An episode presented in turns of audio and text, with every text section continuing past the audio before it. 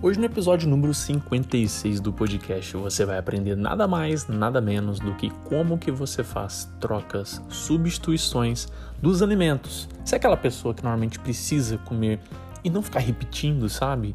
E sempre inovando aí nos seus pratos? Bom, se esse é seu caso, esse episódio foi feito exatamente para você. É de uma live, uma série de lives, né, que eu fiz com o pessoal. O áudio eu extraí e está aqui para te ajudar como que você vai começar agora a fazer trocas e substituições de uma maneira bem eficiente e acessível para você. Então, fica aí que já vai começar o episódio. Muito bom dia! A nossa 24 live acaba de começar. Acaba de começar. Então vamos fixar o comentário aqui. Nossa, minha mão tá muito gelada. Como que tá a mão de vocês aí? A minha mão tá muito gelada. Ai, chazinho, me salva. Bom dia, Mirelle. Tudo bem aí? Vamos começar a nossa 24 live seguida, gente. Espero que seja tudo bem com vocês. Tá frio por aí? Como que tá? Aqui tá um friozinho esquisito. Não era pra estar tá frio desse jeito que tá, mas a sensação térmica tá bem chata. Nossa. Deixa eu já colocar aqui pro pessoal, pessoal que vai chegando. Hoje nós vamos falar sobre substituição de alimento, né? Esse aí foi um pedido do Alan. É, foi do Alan. Correia Very, bom dia. Bom dia para quem vai chegando. Desculpe os minutinhos de, de atraso aí, gente, que literalmente, nossa, ontem eu fui dormir tarde, estudando, e não dormi tão bem quanto eu gostaria. Então acabou que não acordei tão bem também. Mas vamos lá, a gente vai pegar energia aqui junto, vamos começar o dia bom de qualquer maneira, cara, de qualquer maneira. Bom dia, Alan, bom dia, Renata com vocês aqui, meu ânimo vai lá em cima. Então não adianta se eu, se eu tô um pouco cansado, não. Bom dia, Rai. Que bom te ver aí no YouTube, tá? Espero que esteja tudo bem.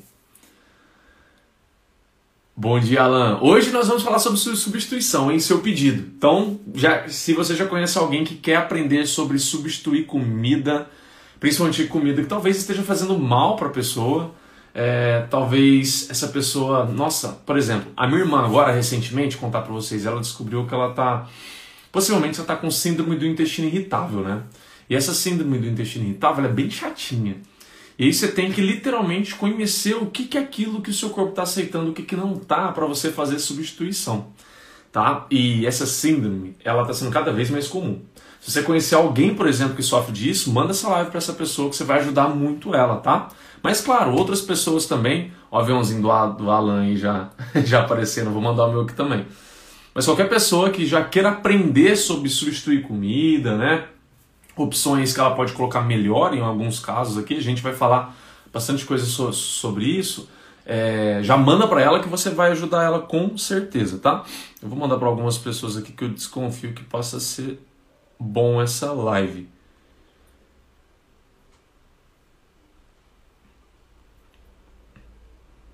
É, essas pessoas aqui eu acho que vai ser legal. Pronto, aqui também. Pronto, já enviei também, já vou colocar. Obrigado, Sônia, por ter enviado aí. Obrigado pelo seu aviãozão bonito. Vou colocar os meus aqui agora também. Bom dia, Dulce. Luciana, Sônia, bom dia, queridas. Vamos começar a live com o pé direito juntos aqui, hein? Hoje é plena quarta-feira, dia 20, ó, dia 24. É o 24 dia de live seguidos, hein? Gratidão, gratidão mesmo por vocês que estão aqui comigo todo dia, tá? Fico feliz de estar tá contribuindo e principalmente de ter a companhia de vocês aqui, poxa. Tá sendo muito importante para mim aprender aqui, compartilhar com vocês. Nossa, eu tava tentando achar a Elaine aqui. Não tô achando. Ela normalmente é das primeiras sempre a chegar. Mas não tô achando ela aqui para enviar a live para ela. Será que ela desativou o Instagram? Porque ela nem na lista ela tá aparecendo. Estranho. Enfim. Espero que ela chegue a tempo. Bom dia, Raquel. Tudo bem com você? Espero que seja tudo jóia. Kate, bom dia. Vocês estão com frio? Minha mão tá gelada, gelada, gelada. O chá tá me salvando aqui. Bom, o nosso código, para quem é novo aqui, ou para quem já sabe, só vou reforçar. Você lembrou de alguém, principalmente hoje, se você sabe de pessoas que estão precisando substituir comida, né? Às vezes está fazendo mal para ela alguma comida, ela precisa substituir, aprender isso. Se lembrou dessa pessoa? Encaminha para ela. Assim que você encaminhar, você coloca um aviãozinho no chat, igual a gente colocou aqui. Olá, Ravi, veio, veio para cá? Tava no YouTube veio para cá. É, e também, quando durante a live aqui algo estiver fazendo muito sentido para você, te ajudando, ou você quiser que eu aprofunde mais, que eu dê mais detalhes, que eu dê mais exemplos, você coloca essa mãozinha de gratidão no chat. É o meu termômetro, é o nosso termômetro para eu saber. Quando eu ver essas mãozinhas de vocês aqui no chat, eu vou saber que ou você quer que eu fale mais sobre aquilo, que você quer talvez mais exemplo, aprofunde mais, ou então que literalmente aquilo está fazendo sentido para você, está te ajudando e assim eu consigo também, né, obviamente, aprofundar para te ajudar ainda mais, para a gente tirar mais proveito ainda. Deixa eu já colocar o não perturbe aqui. Já vou deixar a pergunta: farinhas e alimentos substitutos que tenham baixo índice glicêmico? Show! Vim só para mandar para algumas pessoas. Esse é especial mesmo, mulher. Obrigado. Gosto demais da sua ajuda e da sua companhia aqui sempre, obviamente. Está gelado, mas a caminhada me esquenta. Eu já vou correr daqui a pouco. Vamos começar então, sem mais delongas, gente? Substituição de comida, substituição de alimentos. Obrigado, Mirelle, por lembrar de alguém, tentar ajudar alguém, tá?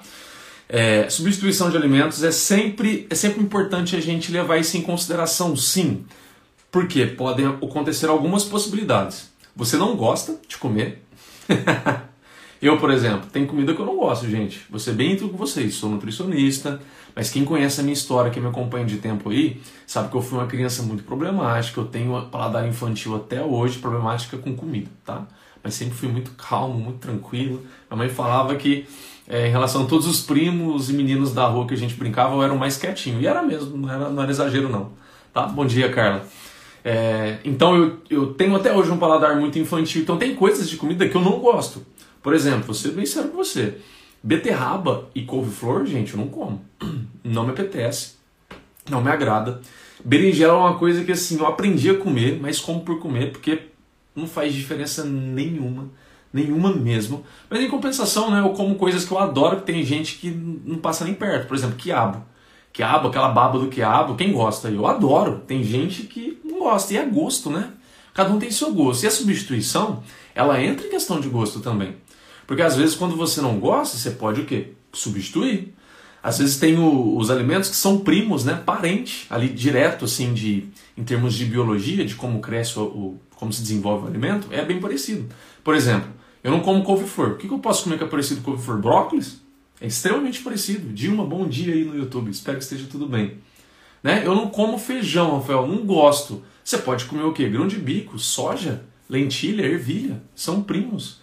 E mesmo se não comer também ainda tem jeito de, de remanejar os nutrientes, podemos dizer assim, tá? Então substituição por não gostar é uma possibilidade. Agora entra outra possibilidade que eu falei aqui, que é quando a pessoa o quê? Tem problemas quando come aquilo. Clássico. Glúten e lactose, né? São os mais comuns. Leite, derivados e glúten são os mais comuns, de fato. E essas pessoas, elas precisam o quê? Trocar verdadeiramente, porque senão elas passam mal, pô. Então elas não vão se sentir bem, vão ter sintomas ruins, vão ter diarreia, e em casos mais graves, né, como alergia, só que quando é alergia a pessoa ela já, ela já sabe, ela já fica mais ciente disso. É, em caso de alergia, a pessoa ela literalmente ela não pode nem passar nem perto, né? No caso do glúten, por que, que vocês veem nos alimentos industrializados a denominação contém glúten? Não contém glúten porque é obrigatório por lei ter isso, por, justamente por conta da doença celíaca, que é alergia ao glúten no caso. E aí a gente sempre precisa entrar com substituição. E outros casos de substituição é no caso do que o Alan pediu exatamente, que é para você o quê? Bom dia, Cris, seja bem-vinda. É para você justamente conseguir ter uma, uma melhor opção para um objetivo seu. Por exemplo, ele está pedindo ali, ele focou muito no quesito do índice glicêmico, farinha, por exemplo. Ah, Rafael, como que eu posso trocar a farinha branca, né? Que tem um índice glicêmico alto, essa farinha nossa de trigo comum. Tem alguma opção que eu posso usar farinha de trigo, farinha de, outras farinhas, outras opções, não sei, que eu posso colocar numa receita, que eu posso fazer, usar da mesma maneira que eu uso a farinha de trigo, com índice glicêmico menor, que me ajude a emagrecer? Às vezes com diabético, por exemplo, isso é muito, isso é muito importante, isso é muito relevante. né? Você ter um substituto que vai ter um efeito melhor para a saúde do diabético, ou no caso, para a pessoa que quer emagrecer, tá? Então tem essas três grandes possibilidades. Podem ter mais? Pode, eu não estou lembrando agora. As lives, as lives eu faço tudo aqui na hora, no improviso com vocês, tá? Eu não quero ficar muito preso a ficar olhando, criando uma aula, assim, que eu acho que não fica uma interação gostosa. Eu gosto muito mais dessa interação aqui na hora com vocês. É, então, essas são essas três grandes possibilidades. Eu não gosto, eu preciso, de fato, né, conta da minha saúde, senão me faz mal ou me traz efeitos negativos. Ou então quando eu, eu preciso, mas é, é um preciso mais não, eu estou buscando, sabe?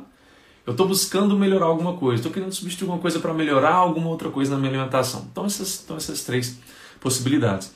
Vamos começar falando pela de fato pela, pela farinha de trigo, né? Eu já falei já de do brócolis do couve-flor, já falei do feijão, mas eu vou dar alguns outros exemplos também em relação a alimentos.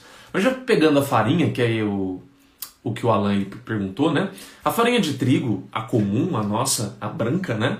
Ela é, a gente fala na nutrição que assim, que ela é o miolinho do trigo, né? Ela é bem o miolinho assim do trigo. Então ali ela tem basicamente um amido, que é um amido muito fácil de ser digerido. É um amido até um pouco mais processado, que a, a digestão de, dele por nós, pelas nossas enzimas, que é a nossa enzima que quebra o amido, ela chama, para curiosidade, né? Ela chama amilase, né?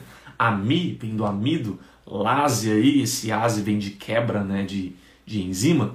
Então a amilase nossa, ela consegue acessar esse, esse amido da farinha do trigo é muito fácil, muito fácil. Então a gente tem amilase para você ver na saliva, então a primeira etapa da, da digestão do, dos, dos carboidratos acontece logo na boca.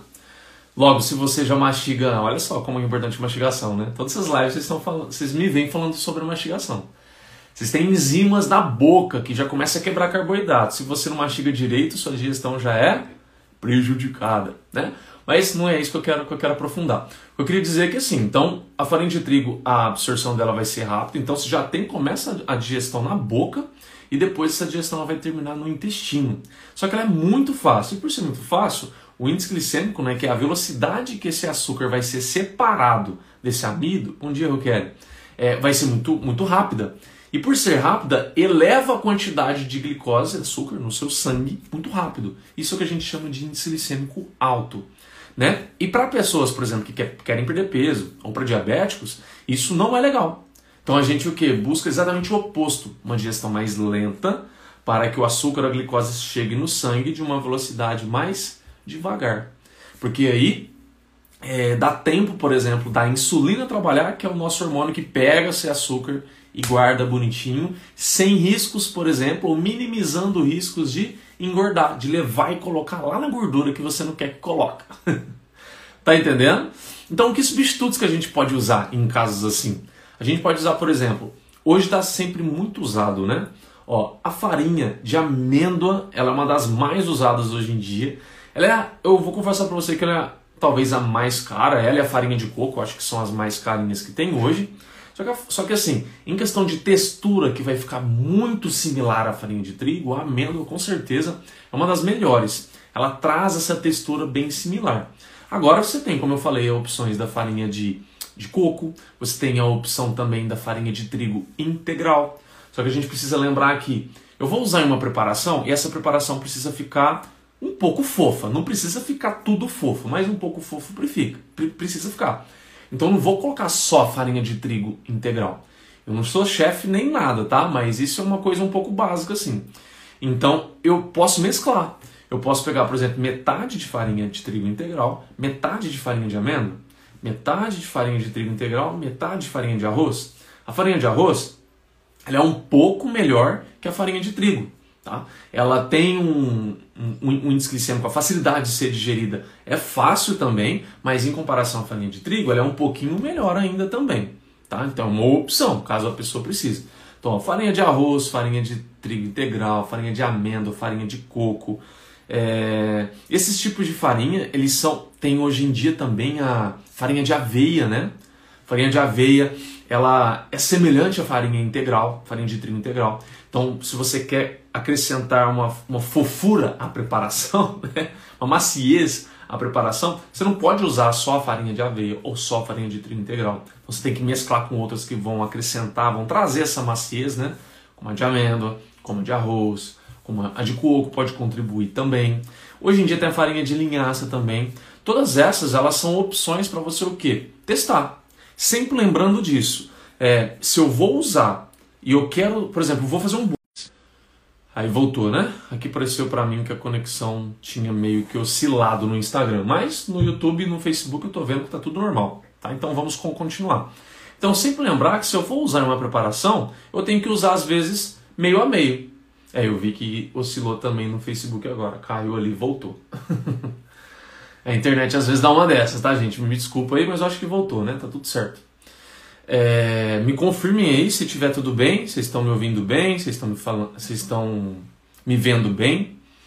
Deixa eu já aqui assim, aí para vocês me verem também melhor. Então lembrar que se eu vou usar, usar em uma preparação, eu preciso mesclar isso. não posso fazer só uma, só um tipo ali, por exemplo. Eu posso fazer só da farinha de amêndoa? Pode, pode. Mas se você quiser deixar ainda melhor, por exemplo, com mais fibras, com mais proteína, essa preparação, por exemplo, esse bolo, seria legal você colocar metade de farinha de trigo integral e metade de farinha de amêndoa. Porque a farinha de trigo integral, ela traz um pouco mais de fibras e um pouco mais de proteínas. É uma opção de você deixar melhor o teor, o teor proteico, né, o teor de fibras, o teor nutricional da sua preparação. Mas claro, nada te impede. Às vezes você quer fazer só de farinha de coco, só de farinha de amêndoa, só de farinha de linhaça. Você pode fazer isso tá? Você pode testar fazer isso. É, algumas sempre vão agregar sabor também, principalmente farinha de linhaça e a farinha de coco. A farinha de coco vai trazer gosto de coco e a farinha de linhaça vai trazer um pouquinho do gosto da, do gosto da linhaça, tá? Então a gente precisa ficar ciente disso quando a gente vai usar. Reforçando, não sou chefe nem nada, tá? Um, um, dia eu trouxe aqui a Carol, que ela é uma nutricionista, e bem assim, ela não fez é, gastronomia, mas ela é muito boa na cozinha, acompanho ela direto e vejo quanto ela, sabe, manja nisso. Aliás, acho que ela fez curso de, de, de gastronomia, assim. Não me recordo. Aí na nossa live, que inclusive tá salva, tá? Tá aqui no Instagram e tá no, no YouTube também, caso você queira ver, a gente falou muito sobre como aguçar o sabor. Como deixar as comidas mais gostosas, usando temperos certos, maneiras de preparo. Foi bem legal, a Carol ajudou bastante. Então ela, ela conseguiria te dar até exemplos com mais precisão, sabe? Bom dia, Renata. Bom dia, Wendel aí. Quando, faz, quando fazes o bolo. a Sônia manja, Raquel. A Sônia domina e ela é boa hora de fazer um bolo. Então já fala pra ela, ó. Você pode, a partir de agora, começar a colocar, por exemplo, metade de farinha de trigo integral, metade de farinha de amêndoa, que vai ficar com uma textura, com uma qualidade nutricional bem legal, tá bom? Vamos falar agora sobre lácteos, que é uma das coisas que as pessoas normalmente têm mais dificuldade também. Como que eu uso os lácteos aí, em que situação? Vamos pegar a situação que a pessoa ela tenha intolerância, a famosa intolerância à lactose. Alergia é assim, alergia não tem jeito, você precisa trocar, né? Você sai do leite do leite animal, no caso, e passa para um leite vegetal, tá? Alergia é assim, que normalmente alergia é a proteína, não tem nada a ver com lactose, né? É a caseína do leite, normalmente. Então aí é, você precisa o quê? Ir para um leite de soja, ir para um leite de coco, leite de amêndoa, leite de amendoim, é, enfim, esses leites vegetais que tem hoje em dia, tá? São opções. É ótimo, nossa, deu água na boca, hein? Inclusive, meu chazinho. Nossa, que chá gostoso. Limão, laranja e mais alguma coisa eu esqueci que vai. Cidreira, muito bom. Bom, então, ó, quando é alergia, a gente precisa cortar mesmo, não tem jeito, tá? Porque alergia é uma reação muito aguda e muito intensa, muito grave, né, do seu corpo com o alimento. Então, não pode ingerir, você precisa trocar. Quando há intolerância, isso precisa ser avaliado. Por exemplo, se é somente uma intolerância à lactose, e quando a lactose não está presente, você não tem sintoma nenhum, está tudo bem, você pode simplesmente fazer o consumo de leite, de iogurte, de queijo sem lactose você já compra, é, a lactose ela já vem quebrada né, no produto. Ela já vem pré-digerida, pré-quebrada. Porque quem tem intolerância à lactose é a pessoa que tem pouquíssima enzima que vai quebrar a lactose. Bom dia, Celso. Tudo bem? Estou aprendendo. Ó, oh, Sônia, você está escondendo o ouro, hein? Está escondendo o ouro. Tá faz... Gente, está fazendo sentido para vocês? Cadê as mãozinhas aí? As mãozinhas no chat. Que vocês estão aprendendo. Se está aprendendo coisa nova, né? Coloca a mãozinha para mim no chat aí para eu saber. Tô de, tô de olho aqui, tô de olho. Deixa eu ver se alguém colocou aqui no Face. Tem alguém assistindo no Face, mas não, não, não comentou nada ainda. Bom dia para você que tá aí no Face, tá? Espero, espero que seja tudo bem. É, então, retomando, a pessoa que tem intolerância à lactose, o que, que vai acontecer? Obrigado, Dulce. Bom dia, Nath. O que, que vai acontecer? A pessoa não tem a enzima que quebra aquela lactose em uma quantidade suficiente. Obrigado, Rai. Obrigado, Dilma, aí pelo seu, pelas suas mãozinhas. Adoro. E aqui também a Sônia, a Kátia, a Raquel, a Dulce. Obrigado, gente. É... Então a pessoa não tem a enzima em quantidades suficientes. Quando isso acontece, a lactose começa a aumentar ali no que a gente chama lumen, né? mas é no meio do intestino, e aquilo puxa água que dá diarreia. Então os alimentos sem lactose não é que não tenha lactose assim, a, o açúcar do leite. É que a lactose já está quebrada.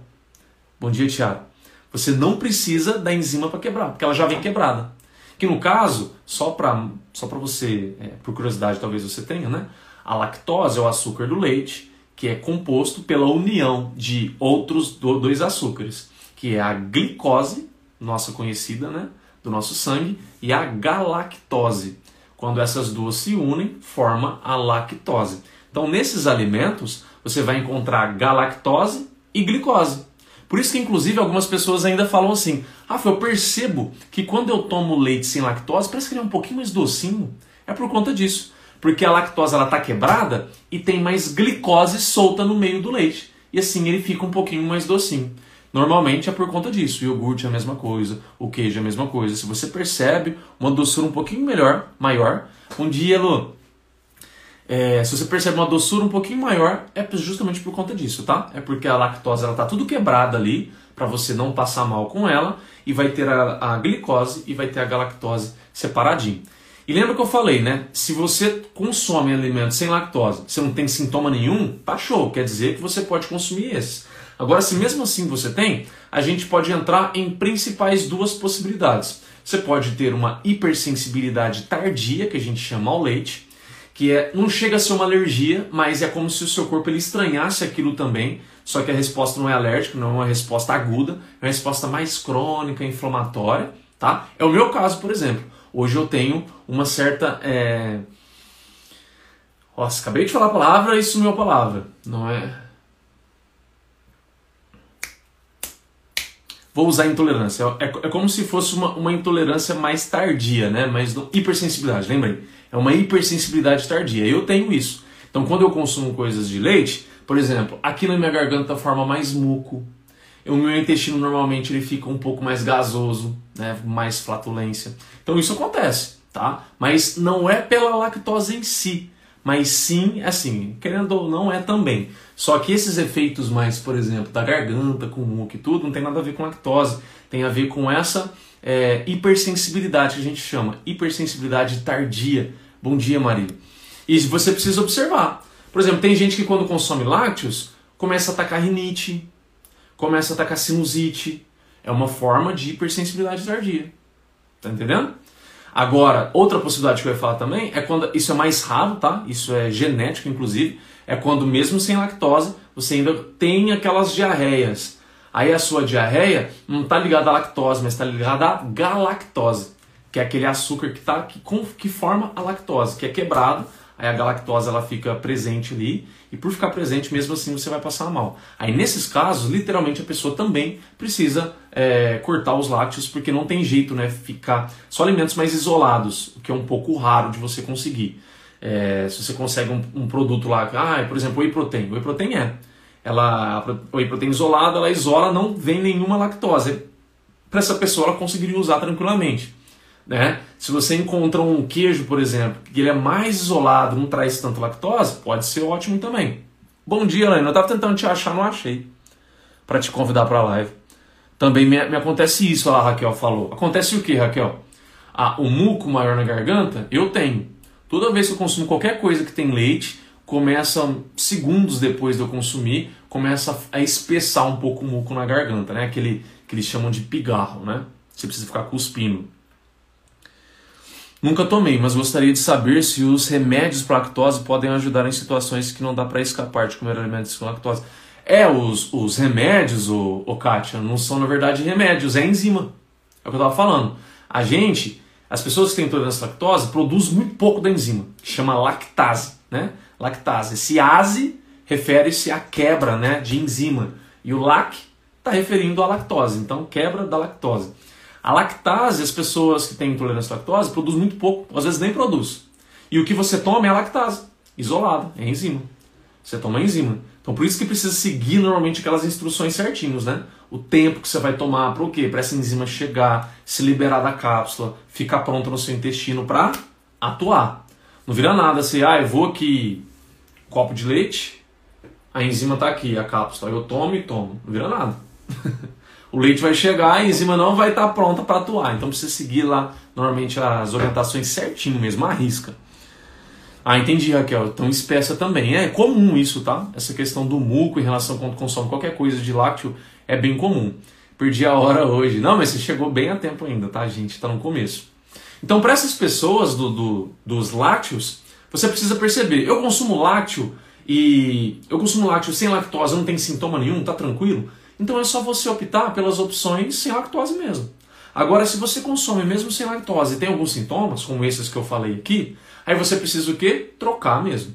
Ir para um vegetal, por exemplo. Hoje em dia, né, graças ao movimento do vegetarianismo está crescendo muito no Brasil, a gente encontra né, bastante leite vegetal. E se você não encontrar, você pode fazer. Já vou te dar algumas dicas também, fica mais barato. Você encontra iogurte vegetal também. Você encontra queijos vegetais, que são uma delícia. Normalmente são à base de castanha, de amêndoas, são saborosíssimos. Inclusive curados, né? Que você consegue fazer curado, maturado. Igual esses queijos que a gente compra aí muito caro de vaca, você faz também de vegetal. Uma delícia, eu já comi assim, excepcional. É... Então a gente tem todas essas opções. São boas opções para quem está querendo se livrar desses sintomas. Eu, por exemplo, eu só deixo para consumir coisas de lácteo, gente, sendo bem sincero com vocês. Só numa pizza, que às vezes em alguns locais é, você não encontra pizza que não vai ter como ser sem queijo, aí eu como naquela situação. Ou às vezes o que? Um, um chocolate, alguma coisa de sobremesa que vem e eu como pouco também. Porque queijo, assim, para comer em casa no dia a dia, não como mais. Iogurte, muito, muito raro, assim, só quando eu tô com muita vontade eu pego um, por exemplo, um da net ali, como, é isso, e, e morre aí. E leite, de forma alguma. Hoje em dia eu só consumo, por exemplo, de soja, que para mim eu me adequei muito bem a ele, é barato, né? É um dos mais baratos que tem. Não conheço esses queijos, queijos vegetais. Ó, não tô ganhando nada com isso, tá? Mas quem tem curiosidade em fazer troca dos queijos, vai no Instagram depois, terminar a live. Vai agora não, depois Anota esse nome aí. Chama Kombi Cura. Kombi, lembra da Kombi da Volkswagen, aquele carro? A perua, a Kombi, escreve daquele jeitinho. Kombi Cura, cura de curar, de queijo mesmo. Tudo junto. É um casal de, de veganos, de vegetarianos, que eles, que ele, eles postam receitas direto, eles têm cursos sobre isso, eles viajam o Brasil inteiro com Kombi, por isso o nome, né? acho bem legal. Que ainda vou comprar o curso deles é, que eles ensinam tudo. Qualquer queijo que você quiser, eles te ensinam a fazer a base de vegetais. Qualquer um, qualquer um. Parmesão eles ensinam? Ensinam. É, o brie eles ensinam? Ensinam. Qualquer um que você quiser, eles vão te ensinar a fazer a base de vegetais. Tá bom? Depois vocês seguem esse casal aí, que é bem legal o trabalho deles. É, para quem tem essa necessidade aí, adoram queijo, mas sempre acaba passando mal por conta de comer queijo. Certo? Então a gente acaba podendo fazer essas opções, né? essas trocas pelos vegetais, quando mesmo sem lactose você se sente mal. Então nessas opções você precisa fazer, nessas situações você precisa fazer isso. E quem sofre com, com trigo, no, na verdade com glúten, o que, que se pode ser feito? Ó, o glúten a gente tem duas possibilidades. É a possibilidade da alergia, que assim a pessoa vai saber se ela tem, que é a doença celíaca, né? então ela é grave, e nesse caso aí você precisa retirar mesmo. Você precisa sempre ficar muito atento, atenta a glúten. E aí eu recomendo fortemente, se você conhece alguém tá, que tem doença celíaca, você vai recomendar para ela o seguinte, ó, baixa o aplicativo que chama Desrotulando. Já falei dele aqui várias vezes, já dei dica dele aqui várias vezes. Esse Desrotulando, ele é muito prático porque você usa a câmera para escanear o código de barra de qualquer alimento e o Desrotulando na base de dados dele, que é construído por nutricionistas, ele vai te falar o que é que tem naquele alimento de bom, de ruim, etc. E lá, para quem paga assinatura, não estou ganhando nada com isso, estou falando que é bom para essa pessoa, é pouquinho, acho que é 10 reais por mês. A pessoa paga isso, ela consegue fazer um perfil dela, do tipo, ó, eu tenho alergia a glúten e eu tenho alergia a camarão. Ela consegue colocar isso no aplicativo. E aí todo alimento que ela escanear e tiver glúten ou tiver camarão, o aplicativo vai avisar ela, olha, aqui tem. Então às vezes ela nem precisa ficar louca ali do rótulo, né, procurando coisas. Esse aplicativo facilita muito a vida. Flávia, bom dia. Vou querer atrás dessa Kombi, obrigado. Tem que ir trabalhar, depois termino de assistir. Bom dia. Não fica salva, mas tudo bem, tá? Bom dia, bom trabalho e até amanhã, querida. É, então é uma, uma boa opção a pessoa que tem essa, esse problema com, com alergia, com coisa assim, ela tem esse aplicativo instalado. Desrotulando vai ajudar muito essa pessoa. Mas enfim, no caso da doença celíaca não se pode consumir, certo? E no caso é, da, da pessoa que tem a hipersensibilidade ao glúten, que é o que? Aquela pessoa que normalmente ela come pão, ela se sente pesada, ela tem dor de cabeça. Bom dia, Geisa, que bom te ter aqui no, novamente. Seja bem-vinda, querida ela se sente pesada, ela se sente é, com dor de cabeça, se sente com mal-estar. Tem pessoas que essa, essa hipersensibilidade ela é um pouco até mais avançada, a pessoa ela sente dor pelo corpo às vezes. Dor em articulação, às vezes por ter comido um pão, alguma coisa que tem glúten. É, ou sintomas mais comuns que são mais brandos. Come pão, come alguma coisa, começa a ter mais gás, né? solta mais pum. tem uma distensão abdominal Tá? Então esses são outros sintomas também. Uma pessoa que tem esse tipo de hipersensibilidade, ela também é, é, ela é interessante que ela faça o consumo de coisas que não contenham glúten. Ou principalmente evite aqueles que são bem ricos em glúten, por exemplo, o pão. Né? A pessoa que tem esses sintomas, seria interessante, às vezes nem é ficar tão preocupada se aí tem glúten, não tem? Porque às vezes, por exemplo, uma aveia. Tem aveia hoje em dia que vem contaminada com glúten. Porque na, na indústria onde é feita essa aveia, ela passa por máquinas que tem glúten ali. Então pega o glúten na, na aveia e a hora que vai ensacar, colocar na embalagem, tem glúten. Então a indústria precisa falar que tem por conta dos celíacos que têm alergia. Qualquer molécula de glúten que tenha no alimento para o celíaco, ele vai ter reação. Então por isso que é realmente bem sensível e precisa a legislação ficar bem em cima disso. Agora, para a pessoa que tem só essa hipersensibilidade, os alimentos que vêm um pouco contaminados com glúten, às vezes não dá sintoma na pessoa. A pessoa pode fazer esse teste, né? Ah, quando eu consumo aveia eu não tenho sintoma, mas quando eu consumo pão eu tenho sintoma. Então, quando eu consumo pão, por exemplo, eu vou trocar esse pão. Então, eu posso comprar pão de batata, eu posso comer pão. É... Como é que chama aquilo? Hoje em dia tem aqueles pães é de milho que não tenha o glúten, né? Que eu basicamente vai, vai ter pouco glúten também. É, que mais? Hoje tem pão de mandioca também. Que mais? Que mais? Que mais? Que mais? Tem alguns pães hoje em dia que você consegue fazer. Lembra que eu estava falando que você pode usar outras farinhas? Que vai a farinha de amêndoa, que vai a farinha de coco, mescla essas duas, né? Você pode fazer isso. Inclusive a pessoa que tem muito sintoma e ela quer assim diminuir quase na raiz os sintomas dela, ela pode às vezes optar por fazer o pão dela, ao invés dela comprar. Então ela vai lá, é, compra as duas farinhas, por exemplo, ah, vou usar a farinha de arroz e a farinha de amêndoa. E com essas duas eu vou fazer meus pães. Ou a farinha de coco e a de arroz, coco e amêndoa, não sei. A pessoa escolhe, de graça também, vai lá e faz os pães dela. E aí o que acontece? Ela vai ter uma melhor qualidade, como a gente já falou aqui, pela troca de farinha, mas também ela não vai ter mais os sintomas. Isso é muito bom, né? Bom dia, luz de dentro. Isso é muito bom, porque a pessoa ela vai minimizar bastante os sintomas dela. Pessoa que tem é, sintomas com é, leguminosas, isso é bem comum também. As leguminosas, muitas das vezes, grande maioria das vezes, não tem ligação com a leguminosa em si, mas com o pré-preparo que a leguminosa é feita. O que é leguminosa, Rafael? Feijão e seus primos. soja, grão de bico, lentilha, ervilha, os outros tipos de feijões, tá? Esses aí são leguminosas. O amendoim também é considerado uma leguminosa de fato. Grazi, bom dia. Espero, espero que esteja tudo bem com você. É, então, esses são exemplos de leguminosas. Então, o pré-preparo, qual a recomendação desse pré-preparo? É que a pessoa deixe no mínimo, no mínimo, 24 horas de remolho. E essas 24 horas você troca a cada, a cada 12. Não pode deixar direto, gente. tá? Então você coloca lá o feijão, por exemplo, deixa ele de molho 12 horas, troca a água mais 12 horas, faz isso é o mínimo, é o mínimo. Para pessoas que têm uma hipersensibilidade mais avançada com leguminosa, recomendo que você faça até mais, tá? Tem casos, por exemplo, de paciente meu que tem uma, uma, uma sensibilidade maior assim, que a pessoa faz 36 horas, que aí elimina bastante dos elementos lá que são que a gente chama de fatores antinutricionais, né?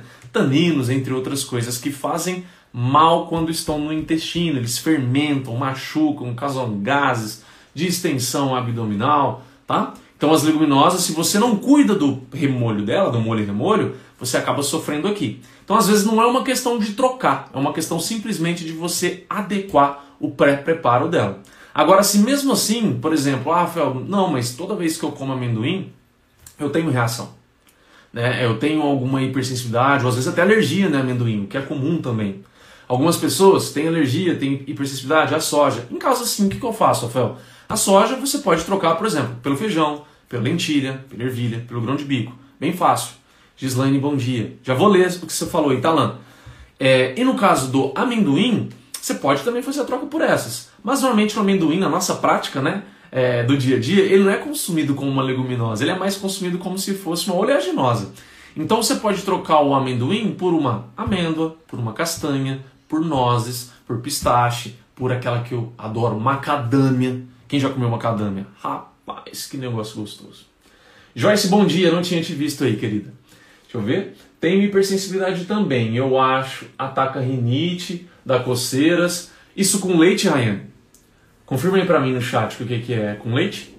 Rafael, a proteína de soja texturizada também tem que passar por, por remolhos para remover. Não, ela não.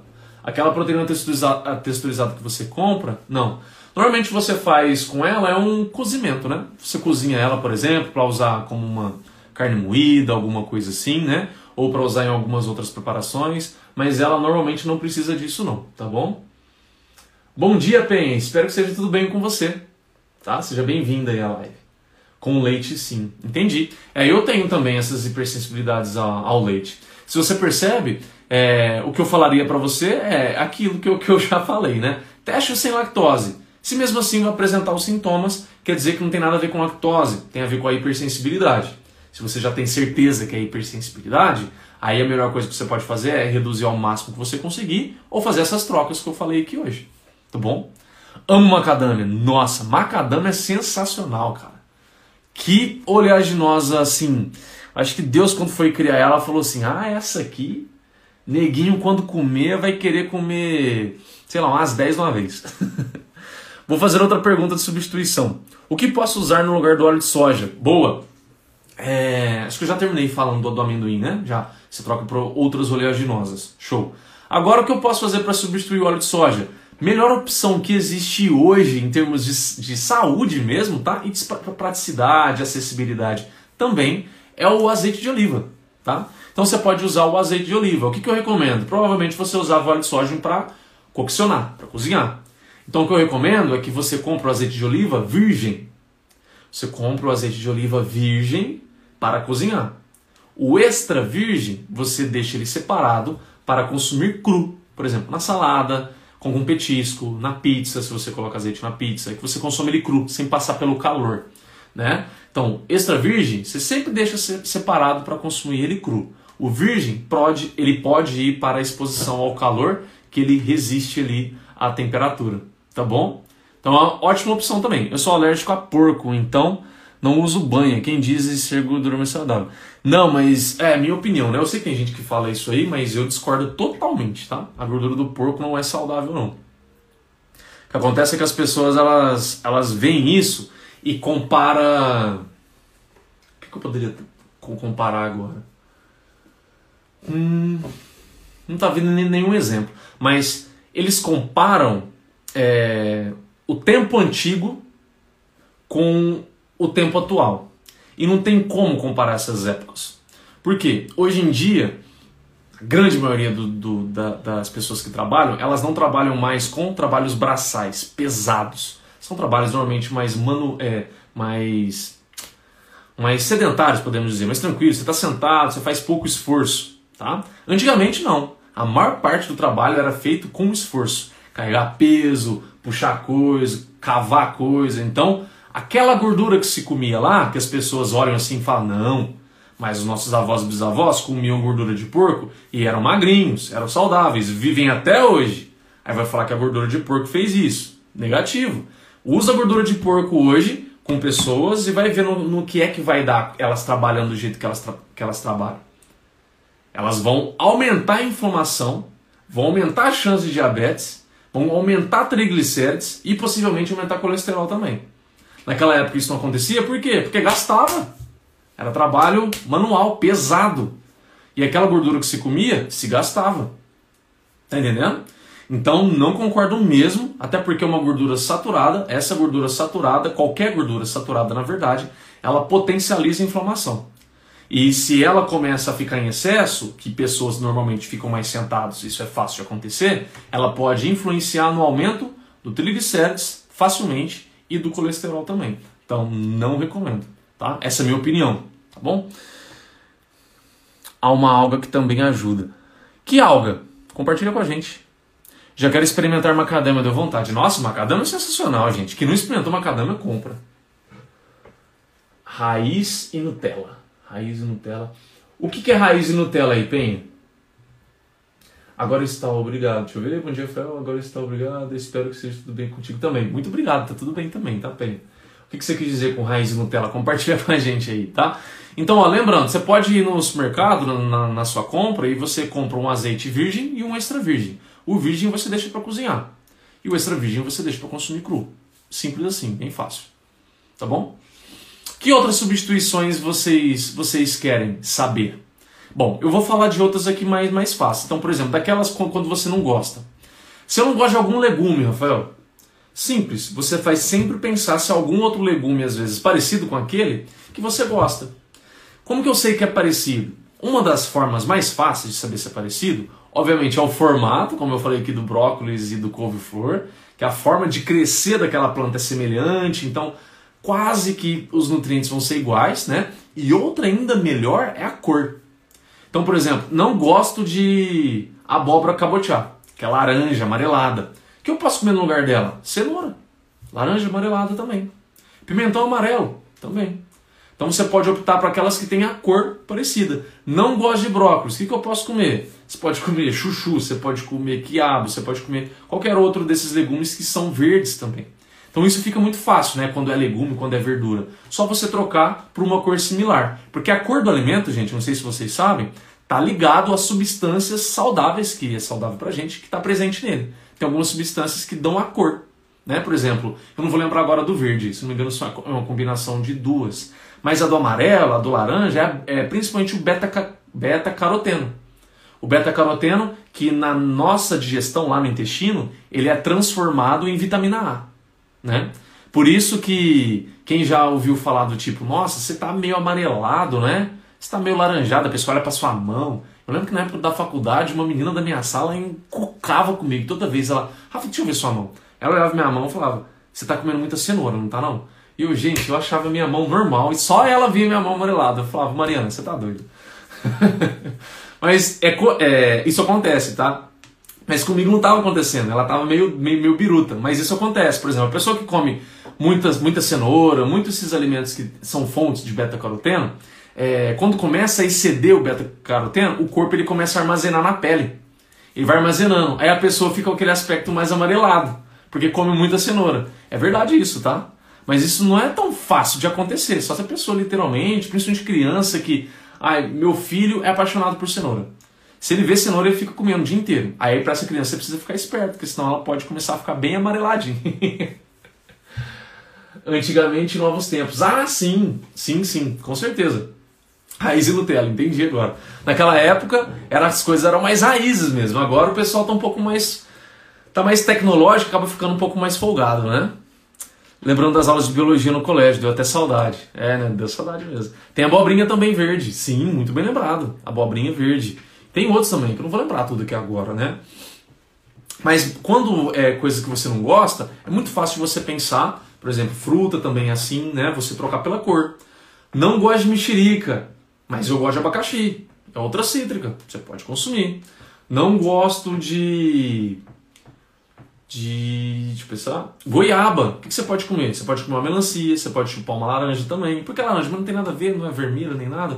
É porque a goiaba é muito rica em vitamina C. É um, ela tem um pouco de exceção aí, né? Então, outros que são ricos em vitamina C também. É, por exemplo, a laranja, os cítricos, né? Mas outro que é fruta, mas a gente considera legume, que pode substituir a goiaba e é rico em vitamina C também, é o tomate. Tomate, né? Ele é vermelho, tem basicamente bem similar aos nutrientes que a goiaba tem, e aí no caso ele tem a vitamina C também, e é vermelhinho. Né? É outra opção que você pode fazer. Tá bom? Então, quando se trata de coisa que você não gosta, é até mais simples. Você olha aquilo que você não gosta, vê às vezes principalmente a cor dele assim e pensa, bom, pelo que, pelo que, que eu posso trocar do que eu gosto? E aí você facilmente vai obter nutriente parecido com aquilo. Tá bom? Só não gosto se não for comida. Só não gosto se não for comida. O quê? Não, não, não entendi. Ô, Geisa, se puder explicar aí pra gente. É, vocês têm dúvida de mais alguma coisa? Deixa eu ver. Parando a partir de hoje de usar a gordura de porco, eu achava que era saudável. Olha, é a minha opinião, tá? Eu não posso bater o martelo e falar que é a verdade absoluta, mas é a minha opinião do que eu venho é, vendo ao longo desses anos, do que eu já estudei. Pode até ser que, sei lá, alguma coisa nova saiu e mostrou que é, mas sendo bem íntegro com vocês aqui, eu duvido, tá? Porque a gordura saturada mesmo do jeito que ela é ali, ela só vai influenciar. É que as pessoas ela gostam tanto da, da, da gordura de porco, né? Porque ela, ela agrega sabor. As comidas normalmente ficam mais saborosas. E a pessoa ela gosta. Ela vai lá e vai usar. E se tem alguém falando que faz bem, opa, é a gordura de porco eu vou usar mesmo. Como de tudo, isso aí, isso aí. Legal. É isso mesmo, que bom então. Comer de tudo. Eu não como de tudo não, mas como bastante coisa. Em relação ao Rafael das antigas, nossa, hoje eu como muito bem. Eu como de tudo, só não gosto se não for de comer. Ah, tá, entendi, entendi. Comida é bom, né, gente? Vamos, vamos, vamos combinar. Comida é um negócio bom. Óleo de girassol ou canola tam, também vale como substituição? Não vale nenhum óleo. Por que, que não vale? Porque hoje a maior parte deles é, é. Vem a palavra. A maior parte deles tem mistura transgênica no meio e também por ser refinados. Tá? Esse refinamento acaba com a qualidade da gordura, por exemplo, do girassol, que é uma gordura muito boa, da canola também costuma ser uma gordura muito boa. Então esse refinamento destrói um pouco dessa qualidade. Sem contar que, normalmente, as pessoas é, vão, vão consumir esses óleos para coccionar, para cozinhar. Então vai levar ao calor. E quando eleva essas gorduras ao calor, elas são muito sensíveis. Muito sensíveis. Então o que tem de bom nela ainda se perde. Aí você pode falar, não, Rafa, mas eu vou até consumir ela cru. Eu posso consumir cru? Tá, você pode consumir cru. Só que, sendo bem sincero com você, eu ainda prefiro o azeite. Por quê? Nessas gorduras, você vai encontrar preferencialmente ômega 6. E ômega 6 é, é uma da, dos ômegas, é a gordura mais fácil de ser obtida. Você tem ideia? Todos esses alimentos é, industrializados, que a hora que você olha lá na lista de ingredientes, tem óleo de soja, esses alimentos têm ômega 3, tem ômega 6, perdão. Então ômega 6 é muito fácil. Inclusive já tem bastante estudo que mostrou que é, na, no, na, nossa alimentação mais ocidental, né, a nossa relação de ômega 6 para ômega 3 não vou lembrar agora com precisão, mas era algo em torno de 20 para 3. É uma coisa assim, gigantesca. E o que, que causa essa, essa diferença? Esse tanto de ômega 6 causa maior inflamação na gente. Então aumenta a chance de doença, aumenta a chance de diabetes, aumenta a chance de doenças do coração, aumenta a chance também por ser uma, uma doença, é, também por envolver inflamação, envolve também às vezes a chance de, de câncer, por exemplo. É, então envolve essa relação. Não estou falando que comer esses óleos dar câncer, porque a gente tem nada a ver. É que quando a nossa alimentação é o, ocidental, ela é por ser mais rica, rica em ômega 6, esse ômega 6 muito alto, ele, é, ele exacerba a inflamação na gente. Inclusive, por exemplo, eu sei que a Marília, né, a Marília que está aqui na live, ela trabalha com, com, com, com, estética, né? As pessoas que têm normalmente o consumo de ômega 6 muito, muito alto, é, isso não é bom para a pele. Porque isso começa a deixar a pele mais oleosa. Isso começa a trazer mais, por exemplo, acne, cravo para a pele. Então é inflamação. A pessoa fica mais inflamada.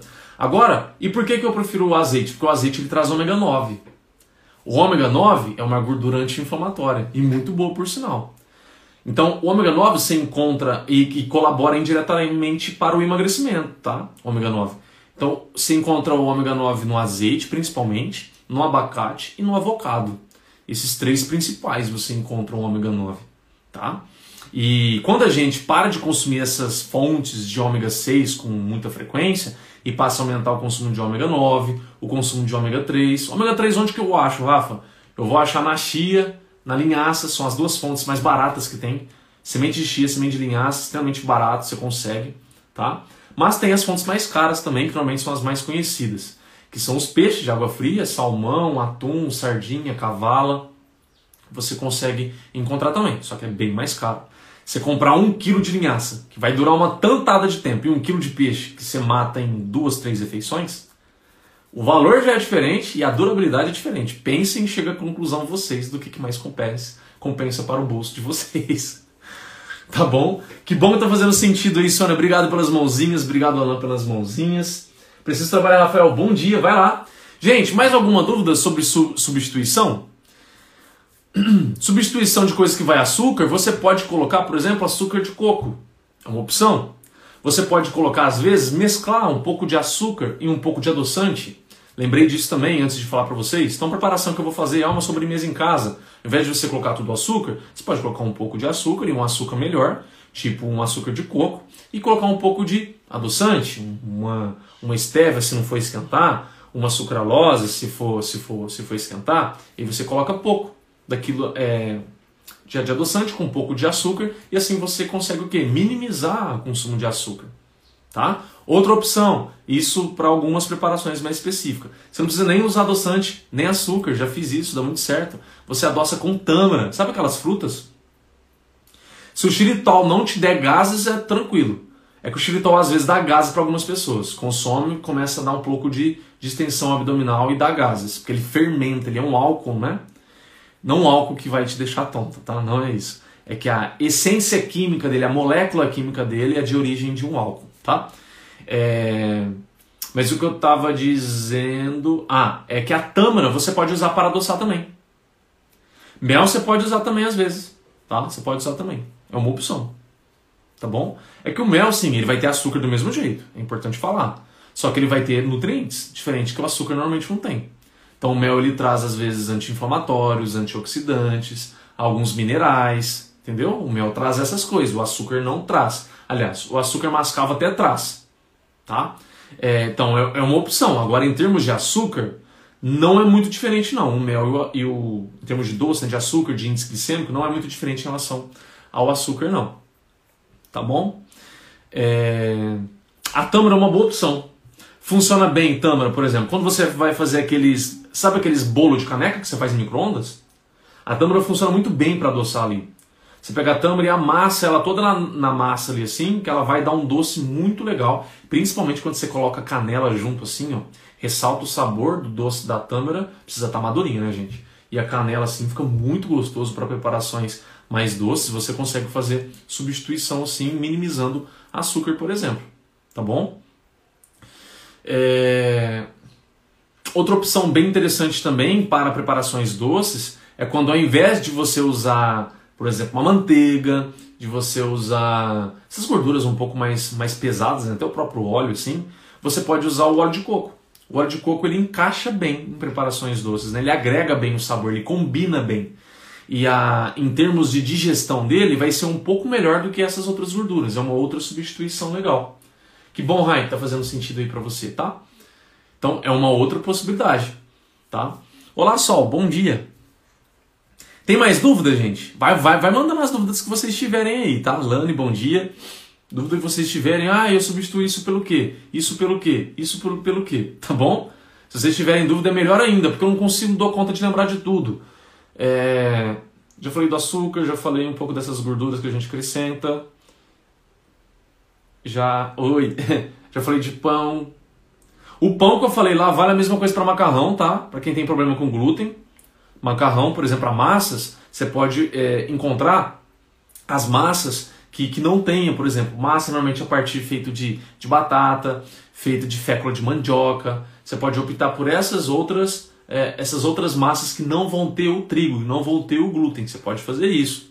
Agora, se você simplesmente quer melhorar, eu quero deixar de consumir o macarrão, posso consumir o macarrão integral? Pode. Numa boa, não tem problema nenhum. A manteiga no pão. A manteiga no pão você pode substituir ela por uma manteiga ghee, que ela tem uma, uma qualidade melhor, tá? Essa ghee, se você quiser manter a manteiga. Ou você pode trocar. Hoje em dia a gente encontra muito, é, tem esses patezinhos, é como se fosse um patê, né? Um creme de, de queijo, de ricota, por exemplo, de cottage. Você encontra vegetais também, que é uma delícia por sinal creme a partir feito de castanhas, que é muito gostoso. As próprias geleias, né, sem açúcar, só da fruta, é uma ótima opção para entrar aí. Hoje em dia a gente tem a pasta de amendoim, só que na pasta de amendoim, para quem está querendo perder peso, você pode consumir, só não exagera, tá? Consumir várias vezes ao longo do dia, porque ela é rica em ômega 6, entra naquilo que eu falei antes para vocês, né, de não elevar tanto ômega 6 assim. Ai, que chá gostoso. Então são outras opções bem legais para colocar na manteiga aí, tá, Geisa? Mais dúvida, gente? Mandem dúvida aí se vocês ainda têm. Substituir o arroz, né? Lembrei, ó, tem pessoas que têm curiosidade. Como que eu substituo o arroz? Olha, você pode substituir pelos primos dele, né? Outros cereais. Por exemplo, ó, tem gente que substitui pela quinoa. A quinoa é uma boa opção. Ela é um cereal, né? Bem mais rico em proteína bem mais rico em nutrientes comparado ao arroz branco, né? É, outra possibilidade são os outros tipos de arroz, obviamente, né? Arroz integral, tem um arroz negro, tem um arroz parbolizado. Só que o arroz parbolizado para o branco não muda tanto, né? Então talvez não valha a pena a troca. É, agora tem que podem entrar como substitutos o milho. Milho é um substituto de arroz. Mandioca é um substituto de arroz. Batatas substituto de arroz. Como a quinoa, eu já falei, é substituto de arroz também. Inhame, substituto de arroz. Então, para quem é, não gosta, não sei, eu já atendi, gente. É meio difícil a gente imaginar que exista, eu não sabia que existia. No Brasil, lá fora também, mas pessoa que não gosta de arroz, existem. Então, pessoas que não gostam podem optar por essas opções. Agora, simplesmente você quer melhorar a qualidade, tipo, ah, Rafa, eu, eu queria deixar de consumir o arroz porque eu não gosto do arroz integral. E no branco, eu queria trocar porque, sei lá, eu quero facilitar o meu, meu, meu emagrecimento, quero comer um, um carboidrato mais de baixo índice glicêmico. Ok. Então você pode optar por esses outros exemplos que eu falei aqui agora. Agora, uma outra opção é não necessariamente deixar de comer o arroz, mas você aumentar o consumo de vegetais que você consome junto dele. Porque você aumenta o consumo de fibras e assim o índice glicêmico também cai. Porque lá no meio da digestão, tudo mastigado, aquelas fibras vão fazer o papel como se fosse de um arroz integral, ou até melhor, tá? dependendo da quantidade de verdura, de legume que você come junto. Por isso que quem trabalha comigo, aqui não é calórica? Não, é tipo um arroz, tá? Tipo um arroz integral, em termos de, de, de qualidade. Na verdade, ela é bem mais parecida com uma aveia, né? ela puxa mais para aveia. E a aveia também é um substituto de arroz. É estranho a gente usar, né? mas é uma possibilidade. Tem pessoas que comem aveia, cozinham aveia com cebola, com alho e consomem ela. É, não é tão comum da nossa, da nossa cultura. Então por isso que a gente precisa sempre ver. Faço isso, não faço aquilo, é estranho para mim, vou me sentir um ET. Não, é tranquilo para mim. Você pode fazer essas trocas, você pode fazer essas mudanças. Porque o comer é muito cultural também, né? Por exemplo, é, eu deixar de comer arroz não consigo me enxergar. É possível, mas não consigo. Porque é muito cultural para mim, é uma coisa que está enraizada né? Mas tem gente que quer fazer isso. Então, por você querer, você pode fazer uma dessas coisas que eu falei aqui hoje. Falaram de manteiga, lembrei da margarina. Fala um pouco sobre ela. A margarina, ela é pior que a manteiga. Acho que ninguém deve ser no, novidade para isso. Inclusive, tá? Tomem cuidado, tem, não vou citar nome, que não é legal fazer isso, mas tem algumas margarinas com uma proposta de ser boa para o coração que elas acrescentam estrategicamente algum óleo no meio da composição dela e fala que aquele óleo vai ser bom para o seu coração. Só que assim, ela está chamando atenção para aquele óleo que ela adicionou, mas ela não está chamando atenção para a gordura, o tipo de óleo que ela em si é. Então é como se assim, você tem lá é, do 100%, 80% do óleo da, da margarina, 20% daquele óleo que eles adicionaram. Como que esse 20% vai sobressair em efeito fisiológico os 80% do óleo da margarina? Fala pra mim, como? Eu tô querendo espirrar. Ai, rinite. Então tome cuidado com esse tipo de margarina. Isso é falso, tá? Isso é marketing para querer vender para você. Margarina é margarina, por mais que você vai adicionar alguma coisa ali que é legal, enfim, tá bom? Então a margarina ela tende a ser muito rica. Hoje em dia já não tem tanto, mas antigamente, e principalmente as mais baratas, que são normalmente compradas por padarias, por confeitarias, essas que se compram em baldão assim, sabe, casa grandona, essas normalmente elas são muito ricas em gorduras hidrogenadas, o que é muito. É, faz muito mal para nossa saúde. Ela facilita muito a agregação de placa no coração, né, para dar infarto, essas coisas. Ela aumenta muito a inflamação, essa gordura trans, tá? Tanto é que a Anvisa, a legislação brasileira, pegou muito forte nisso aí, para justamente fazer todas as indústrias hoje colocarem. Se, se vocês forem olhar o rótulo, é graças à Anvisa, esse pessoal que exigiu que no rótulo tenha. Quanto que tem de gordura trans na porção de vocês? Precisa ter hoje. Precisa, é obrigatório. Porque essa gordura realmente ela faz bastante mal. Então, antigamente, todas as margarinas tinham bastante delas. Hoje, você vai encontrar mais essa, gordura, mais essa gordura trans nessas, nessas margarinas, normalmente são um pouco mais baratas, que vem baldão, né? Que esses lugares, locais grandes que usam, eles colocam ela. Né? Então, vocês sabem que muitas vezes o docinho que vocês compram, principalmente de locais grandes assim, tem gordura trans. É claro que é bem pequeno, porque se você come docinho, só que você come vários docinhos, está comendo muita gordura trans também, o que aumenta muito a sua inflamação, atrapalha a insulina, atrapalha a perda de peso, sem falar do açúcar. tá? Então já fiquem atentos. Agora, as margarinas mais convencionais que a gente encontra no supermercado, ela é, ela, ela é mais composta hoje em dia com óleo que chama óleo interesterificado. Acho que é isso o nome. Óleo interesterificado, acho que é isso mesmo. Esse tipo de óleo também não é saudável. Ele é menos pior que o trans mas ele não é saudável. E aí ele facilita o. Se a pessoa, por exemplo, ela já está com sobrepeso, obesidade, ela facilita a inflamação. Ela facilita se a pessoa já tem, ela tem um sobrepeso, alguma coisa assim, ela facilita o aumento de colesterol também, um aumento de triglicérides também, tá? Ela é um pouco menos pior, mas ela ainda influencia se a pessoa já tem uma tendência. Eu falo para você, uma pessoa que é, sim, saudável, Fel, é muito saudável, ativa, ela consumir margarina vai fazer mal para ela? Eu arrisco dizer que não. Mas por quê? Pela vida que ela leva. Pela vida que ela leva. Se você é essa pessoa, você é super saudável, slim, magro, não tem inflamação, tá tranquilo, ativo, provavelmente margarina não vai fazer tanta diferença para você, tá? Mas se você tem outras opções aí para consumir, por que não trocar, né? E deixar essa margarina de lado. para vocês, ter, se vocês fazerem uma, uma experiência, gente, quem duvidar disso, né? É, eu já vi essa experiência sendo feita outras vezes. Compra aquelas margarinas pequenininhas, sabe aquelas embalagens pequenas? E deixa aberta. Deixa aberta na sua casa. Você vai ver que não vai formiga. Você vai ver que não vai mosquito. Se não vai, como que é bom? é a mesma coisa do lanche do, do McDonald's, esses outros lanches, né? Pega um lanche desse, compra e deixa na sua casa. Já deve ter visto isso, né? Em algum vídeo aí por aí na internet. Dura semanas, meses.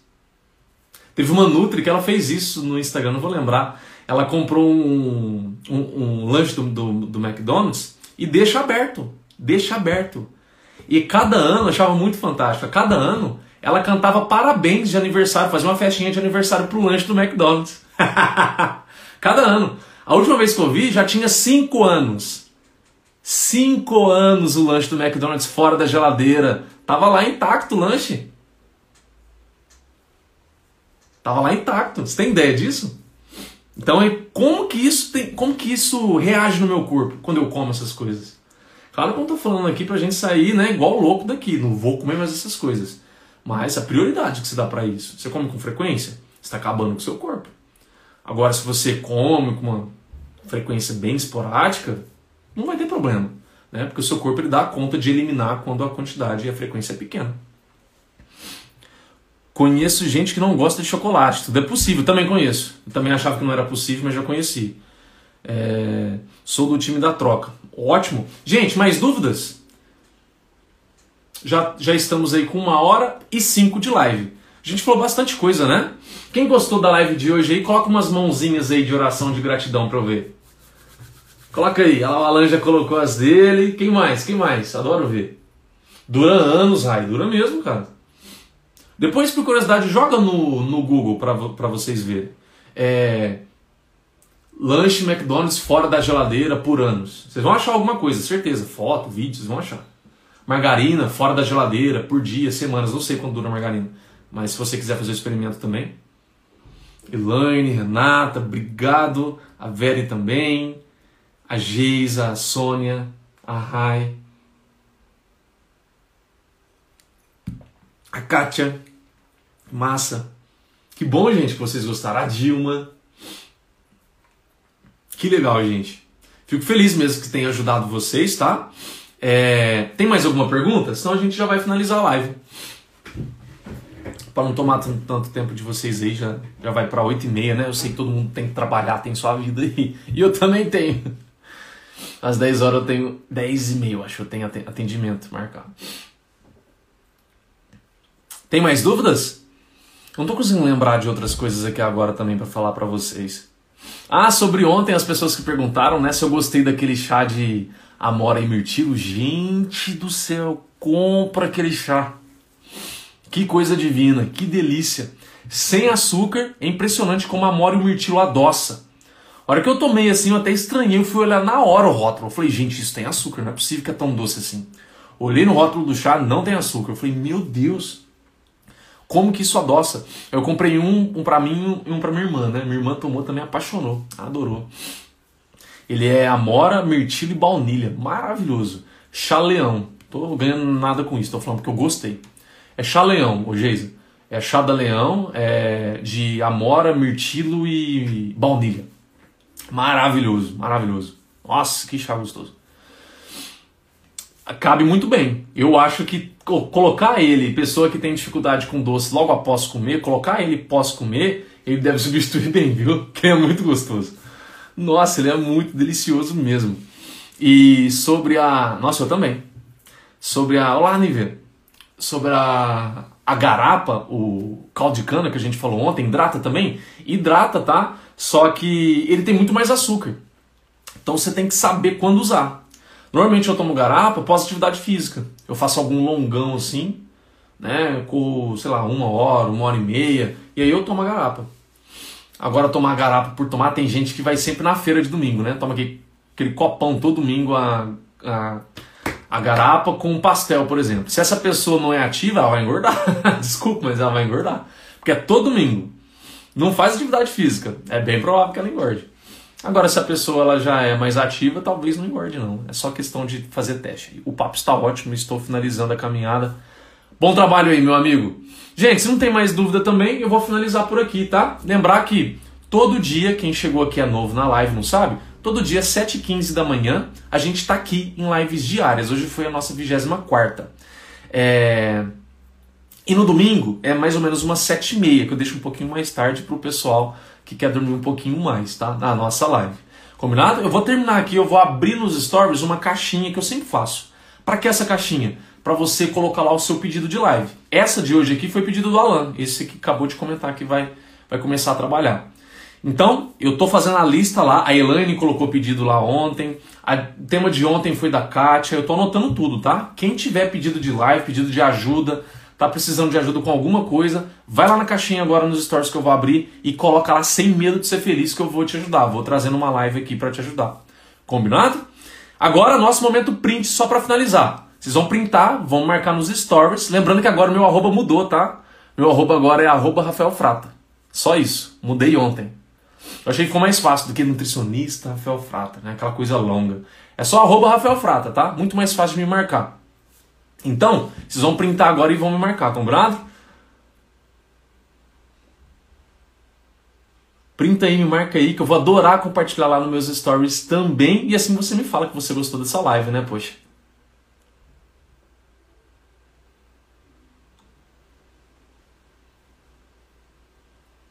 Foi? Vocês sabiam que assim, ó?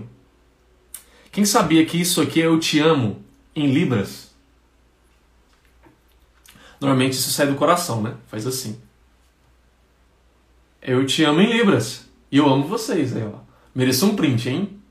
Hã? Mereço um print, não, preciso, não mereço? Fala sério. Vai. Coloca lá nos stories que eu vou adorar compartilhar nos meus stories também ver, e ver que você me marcou lá, que você gostou da live, tá bom? Beijo, gente. Fica com Deus. Ótimo dia para todo mundo. Tchau.